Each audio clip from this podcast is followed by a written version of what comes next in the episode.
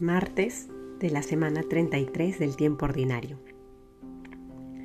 Bienvenidos a Palabra Viva, en el nombre del Padre, del Hijo, del Espíritu Santo. Amén.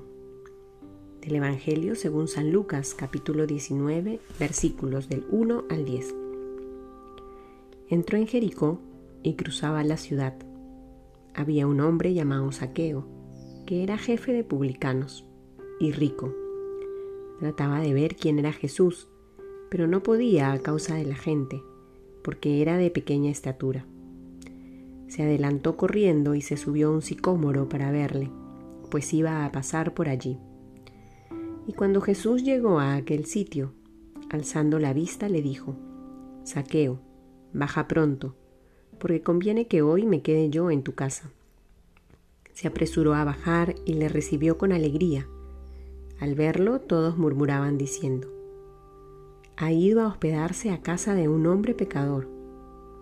Saqueo, puesto en pie, dijo al Señor, Daré, Señor, la mitad de mis bienes a los pobres, y si en algo defraudé a alguien, le devolveré cuatro veces más. Jesús le dijo, Hoy ha llegado la salvación a esta casa, porque también éste es hijo de Abraham pues el Hijo del Hombre ha venido a buscar y salvar lo que estaba perdido. Palabra del Señor. Queridos hermanos, hoy escuchamos estos versículos del Evangelio de Lucas donde se nos narra este hermoso encuentro entre Saqueo y Jesús. Y creo que una luz que podemos aprovechar para nuestra oración en este día es el reconocer cómo nuestra vida ha ido cambiando a partir de nuestro encuentro con Jesús. Incluso examinar si esto ha sido así. Porque naturalmente quien se encuentra con Jesús descubre un impulso a convertirse, a ser como Él, a dejar la vida pasada, a dejar de lado esas opciones que nos alejan del Señor.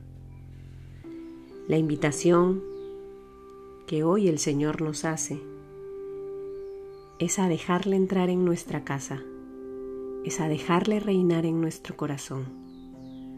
De nada sirve mis momentos de oración personal, encerrarme en mi cuarto para mi oración, para mi encuentro con Él, si mis acciones no manifiestan cuánto reina Él en mi vida.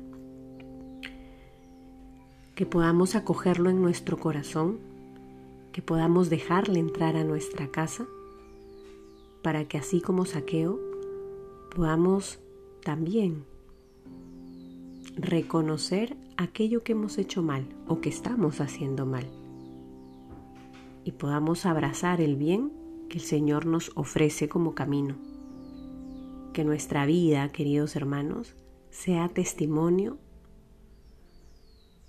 de cuánto vivimos arraigados en el amor del Señor. Que nuestras acciones manifiesten que es Jesús quien reina en nuestro corazón. Que nuestras palabras expresen que es Jesús quien reina en nuestro corazón. Que nuestros pensamientos nos manifiesten que es Jesús quien reina en nuestro corazón.